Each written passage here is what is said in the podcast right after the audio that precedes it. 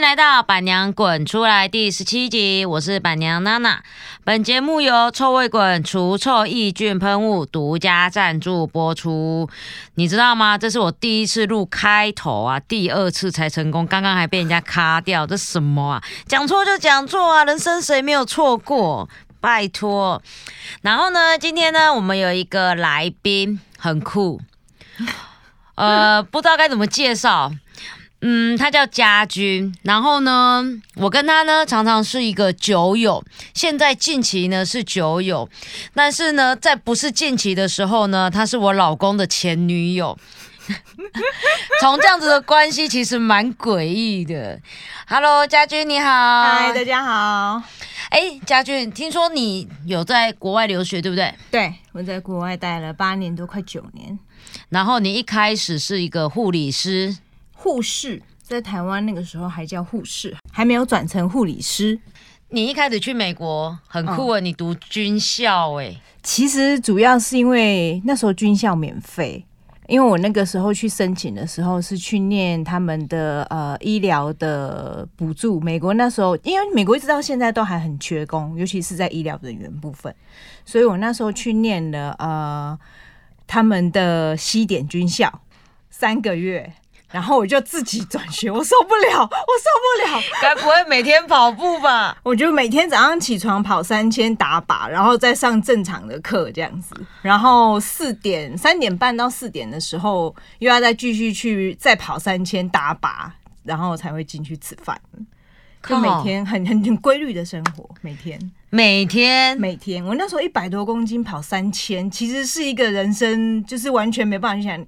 你它有一个期限内，你一定要跑完那三千。可是我每次都跑不完，嗯，然后跑不完你就要补，就早上跑不完的，晚上就要补回来，嗯，然后打靶。第一次因为在台湾也没有什么机会碰到枪嘛，我们打的那个是虽然是空心弹，但它是实靶，就是真正的枪，然后你自己要主枪拉靶，然后瞄准心，然后打靶。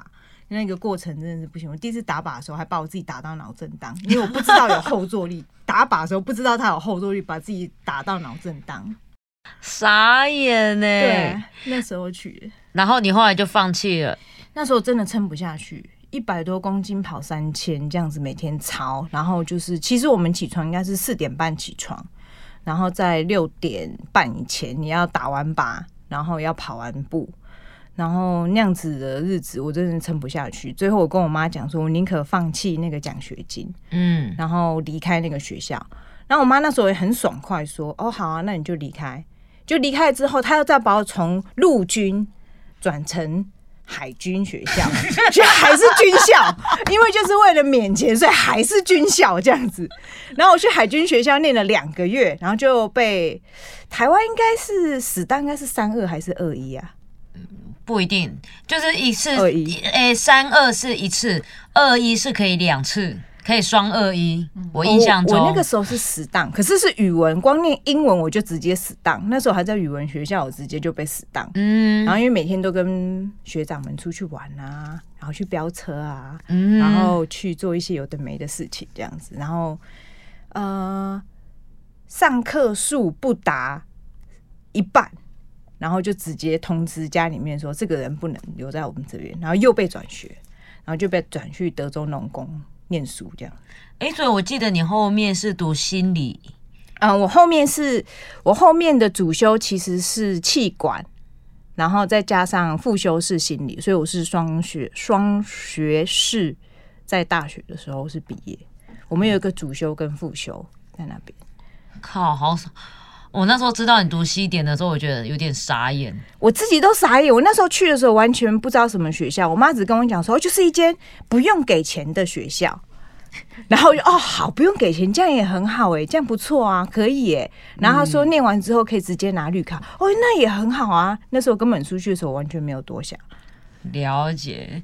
然后我记得，因为前一阵子刚好是你们家喵喵，对我们家是，对我们家我第二只的猫。从美国带回来，他叫小师兄，他过世。对，因为他长得像狮子，对他很像。我们其实一开始叫鳌拜，因为他的他是挪威森林混种的猫。然后那个时候是第一次碰到他，是我原本有养一只呃俄罗斯短毛，嗯然后带他去给兽医生看的时候，那个时候是领养的嘛，然后去给兽医生看，然后跟那时候跟兽医生还不错，然后兽医生就跟我讲说，哎、他们隔壁的邻居在他的车库里面有生了五只猫。他的兄弟姐妹都被领走了，然后只剩最后一只。我知道你想要领养猫，你要不要去看看？如果他跟你玩有兴趣，你就把它带走。嗯他说，因为不带走的话，他就要送到别的地方去。然后那时候去跟他，他就会跟我玩互动。我想说，好吧，就我自己认为一只猫很无聊，猫自己很无聊，所以我就帮他找了一个伴。嗯，然后就这样子，他们就一起跟我在美国念完了八年的书，然后回来台湾。俄罗斯短毛就先死了。嗯然后这一只小师兄，他活到十九岁，他才过世。超长寿的，吓死。对，但是因为他刚开始出生的时候，其实就花了我一大笔美金，因为那个时候才五个月还六个月，然后他就不会尿尿。所以你会帮他挤尿。我没有，我不，我那时候根本不懂，我不懂养宠物这些，而且你就是就也没有知识在养宠物这个。嗯然后只是它不会尿尿，然后一直在喵喵叫，就把它带去给宠物医生看。然后那时候是用了很烂的英文，然后还有翻译机，才知道哦，原来它就是尿道结石，然后是嗯先天性的，就是有这种基因的疾病。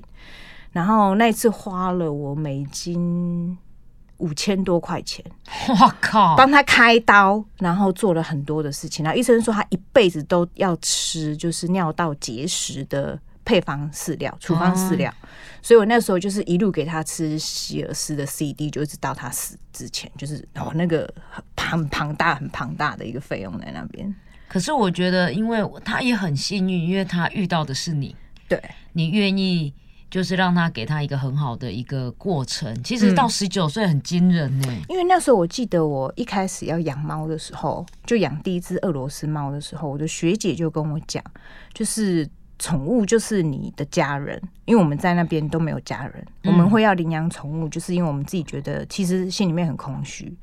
然后每逢过年过节的时候，就是看着远端的视讯跟家里面人聊天什么的，我们都觉得很空虚。那时候有视讯吗？你那时候去的时候有，我们那时候还用拨号的，就 Skype 吗？不是 Skype，要去买点数买钱。啊，那个时候好像说叫做 Star Guy 还是什么的，反正是一个就是拨号系统。那时候出去的时候都还是用拨号系统，然后在那边每次连线都会听到滴嘟的 的那种这种声音，对，就是那种非常非常古你再老多叫。几声，大概年龄就暴露出来了。没关系，没关系，我觉得无所谓，这就是已经年龄就事实在那边了。对，然后那时候我就决定领毛，然后我就记得我学姐跟我讲这句话，所以我就对她一辈子负责到底，这样。我觉得很，我觉得在有时候啊，尤其是像我自己，因为我小时候比较多的时间是属于一个人在一起，所以其实我就会很依赖宠物。你有时候都会觉得说，我不知道你有没有这样的感觉，就是嗯每次当你很烦很累，但是你回到家的时候，就是看到。好吧，至少家里有人在等你。然后，因为像我养，我喜欢狗，我养狗，嗯所以我每次只要一开门，或者是我出差一回家，天天就这样子很高兴的跑来，嗯，我都觉得这样很爽。我确实那时候，因为我们家本来一路都在养狗，然后到时候是只有我养猫。那时候养猫的时候，我们家整个就是大反对，因为我们家是狗派的。然后因为我妈觉得猫就是一个很阴的宠物，老人家有这个概念。嗯可是因为我们美国那边呢，就是我们虽然是自己在外面租宿舍，但是他还是希望你不要吵闹，尤其是我们是亚洲人，其实在那边是被歧视的。嗯然后虽然我问我念的学校的州立州都是几乎是白人为主，那时候歧视感很重，我们并不想要去惹麻烦，因为我们附近的就是并不是非常友善嗯对亚洲人。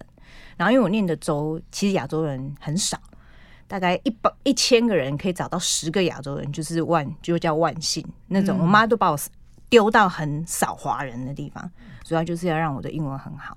所以那时候我就选择养猫的时候，也是很很挣扎。然后带回来台湾的时候，也是跟家里面就是大战了一番。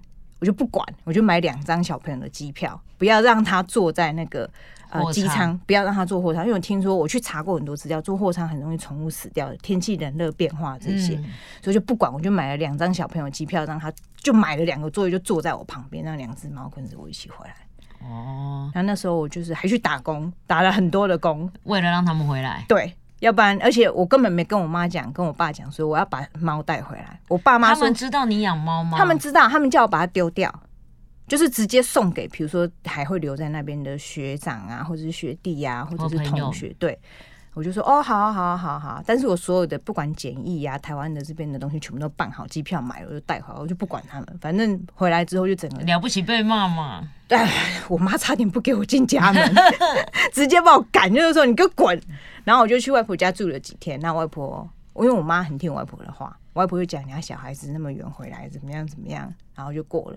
可是我妈快半年不跟我讲话，就因为猫，快了半年不跟我讲话，然后每天都说叫那个人吃饭。那个人就坐在这里，怎么叫那个人吃饭？然后后来慢慢的多久之后，妈咪才比较释怀，就是宠物就是会回来啊，就是在就在身边啊，不是会回来啊。我其实回到台湾之后半呃，回来台湾之后不到呃不到半个月吧，我就找到台北的工作了，然后我就上来，然后就没有让猫跟我妈在一起。所以其实不管怎么样，其实有时候到最后就是只有我们的宠物会做到不离不弃。对对所以其实家人就跟我一样，Who care？对，只是后来我妈后后来因为我妈自己也也蛮喜欢宠物的，嗯就就是那种我们家的宠物大概就是阿嬷宝，你知道吗？嗯，对，然后跟你比较不一样，所以其实到最后，其实我们要的其实就是宠物的一个陪伴的一个过程。对，对呀、OK，今天谢谢家军，有机会再邀请家军来一起讲干话，可以，因可以。为我们两个可以自己开着视讯，然后聊五六个小时，看着视讯喝酒聊五六个小时。对。啊，OK，接下来还有滚边抱抱，千万不要错过喽，拜拜，拜。拜。滚滚边边抱抱抱，滚边抱抱。大家好，欢迎来到今天的滚边抱抱。今天要跟大家分享的是狗猫日常照顾、耳朵的清洁与保健。刚洗完澡的毛小孩呢，怎么还会有一股异味从身上飘出来？等等，不要把你一脸无辜的毛孩再抓去洗澡哦。毛孩耳朵内的脏污很有可能就是臭味的真正元凶。你是否有帮家中的毛孩清洁耳朵的习惯呢？为什么要清洁耳朵？因为呢，毛孩的耳朵里分泌了很多油脂，如果遇上了灰尘和水分，就会累积成耳垢。如果没有定期清洁，累积增生的脏污将变成细菌们最热爱的温床，容易引发耳朵发炎，还有很多的疾病问题哦。特别是耳朵垂垂的毛孩品种，像黄金猎犬啊、米格鲁啊、折耳猫，这些耳朵更容易闷出问题。所以呢，耳朵的清洁是绝对不可以忽视的哦。常见引起耳朵异味的疾病包含细菌性的外耳炎、耳疥虫感染，还有霉菌感染。